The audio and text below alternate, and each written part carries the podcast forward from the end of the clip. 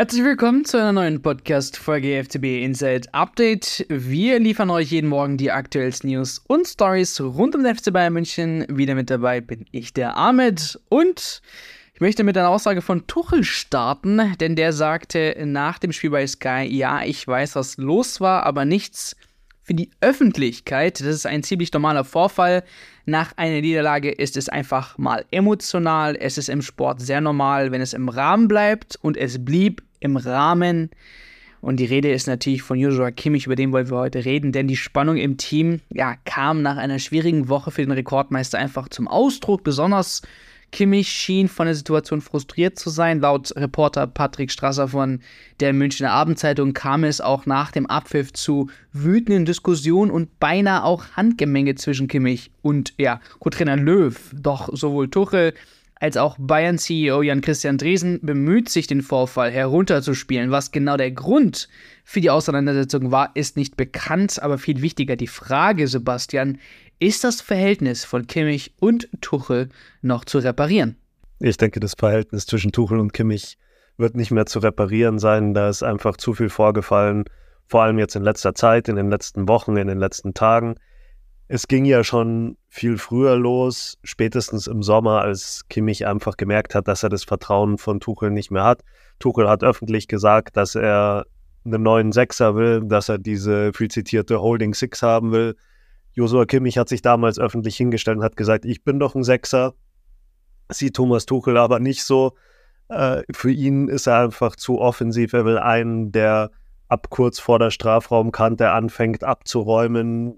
Kimmich sieht sich ja doch auch als jemand, der offensive Impulse setzen will, der viele Standards schießt, der viel nach vorne machen will. Und das passt einfach nicht in Tuchels Bild von diesem defensiven Mittelfeldspieler.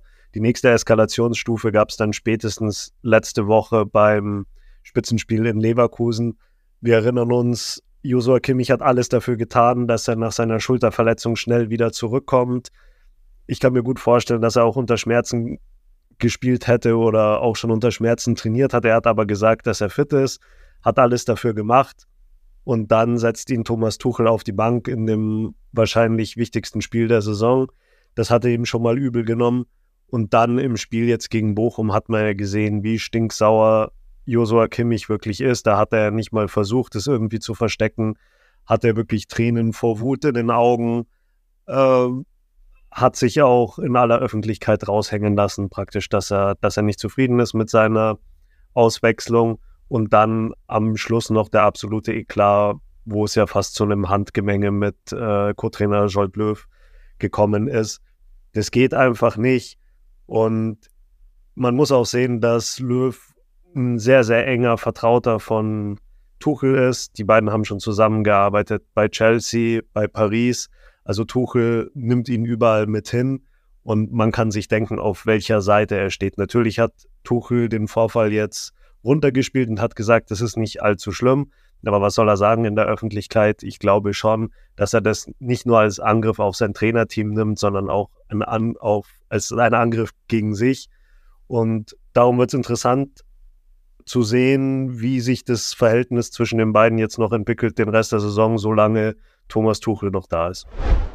Der FC Bayern München, der befindet sich nach drei aufeinanderfolgenden Auswärtsniederlagen, kann man schon sagen, in einer schwierigen Phase. Obwohl ja Trainer Thomas Tuchel weiter im Amt bleibt, wird eine langfristige Zusammenarbeit immer unwahrscheinlicher und neben José Mourinho und Xabi Alonso wird jetzt auch ein weiterer, eine weitere Legende von Real Madrid äh, mit reingenommen und zwar Zinedine Zidane. Er wird als potenzieller Nachfolger in den bayerischen Fan- und Expertenkreisen diskutiert, so berichtet man. Der Franzose, der dank ja seiner drei Champions League-Titel mit den Königlichen auch als Trainer große Ansehen genießt, ist seit seinem Rücktritt in Madrid Ende Mai 2021 vereinslos damit logischerweise verfügbar. Aber Sebastian, wäre wirklich Zinedine Zidane einer für die Bayern? Also Zinedine Zidane als Trainer beim FC Bayern wäre erstmal ein sensationeller Name, eine sensationelle Verpflichtung. Er bringt schon viel mit, viel Star-Appeal. Er ist ein echter Weltstar schon aus seiner Zeit als Spieler heraus. Plus er bringt ja auch viele Titel und große Erfahrungen mit als Trainer bei Real Madrid hat dreimal die Champions League gewonnen, ist zweimal spanischer Meister geworden mit Real Madrid, hat zweimal den spanischen Pokal gewonnen und hat in dieser Zeit halt mit einer Truppe von absoluten Weltstars zusammengearbeitet und hatte die auch unter Kontrolle. Also ich glaube, wer mit Cristiano Ronaldo und Sergio Ramos auskommt, der würde auch mit Joshua Kimmich und Leon Goretzka auskommen. Er hat halt eine sehr große Ausstrahlung. Viele Spieler haben ihn noch bewundert in ihrer Kindheit, in ihrer Jugend als, als Vorbild auf dem Platz. Er bringt auf dem Trainingsplatz auch viel rüber, hat eine große Ausstrahlung und kann natürlich noch Fußball spielen. Also der kann immer noch die Pässe auf dem Bierdeckel schlagen über das ganze Feld. Und das macht natürlich Eindruck bei den Spielern. Was jetzt aber dagegen sprechen würde, ist einfach, dass äh, sie dann wohl schon gesagt hat, er würde nur in ein Land gehen, wo er auch die Landessprache spricht. Das ist jetzt zumindest nicht bekannt, dass er Deutsch spricht. Ich weiß auch nicht, ob er Deutsch lernen würde. Und da müsste man halt einfach sehen, ob er wirklich bei dieser Aussage bleiben würde. Andererseits haben ja auch die Bayern eigentlich gesagt, dass sie in Zukunft nur noch Trainer haben wollen, die Deutsch sprechen. Da müsste man sehen, ob man sich da noch, noch einigen kann. Aber grundsätzlich ist es für mich so, dass mit José Mourinho, der auch noch ein absoluter Klasse-Trainer ist, für mich Zinedine Zidane gerade der Trainer ist, der auf dem Markt ist, äh, der gerade keinen Posten hat, der am interessantesten wäre und am hochkarätigsten wäre. Man muss aber auch sehen, Zidane ist jetzt schon seit fast dreieinhalb Jahren oder über dreieinhalb Jahren schon kein Trainer mehr. Er hatte viele Angebote. Er sollte mehrmals französischer Nationaltrainer werden. Das hat er nicht gemacht. PSG wird auch immer Interesse nachgesagt. Und das ist ja der französische Renommierclub. Die haben es auch irgendwie nicht geschafft, ihn zu überreden, diesen Posten zu übernehmen. Und dann wäre für mich jetzt halt die Frage, ist Bayern dann der Club und das Angebot, wo er sagt, er kommt jetzt zurück? Wäre das auch das Umfeld, wo er sich wohlfühlen würde? Grundsätzlich sage ich aber, Zinedine Zidane wäre ein großartiger Name als Trainer und hätte sicherlich die Fähigkeiten, FC Bayern zu trainieren.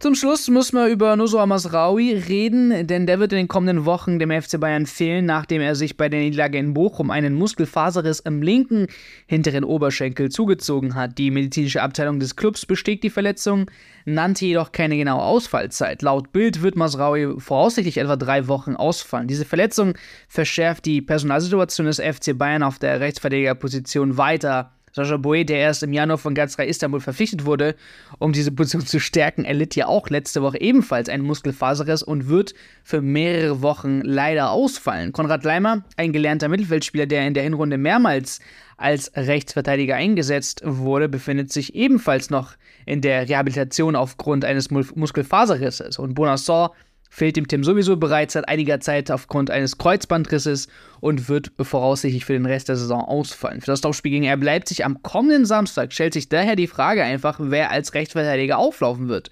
Dayo Upamecano, der nach Masrauis Verletzung auf dieser Position spielte, ist aufgrund leider einer gelb-roten Karte gesperrt.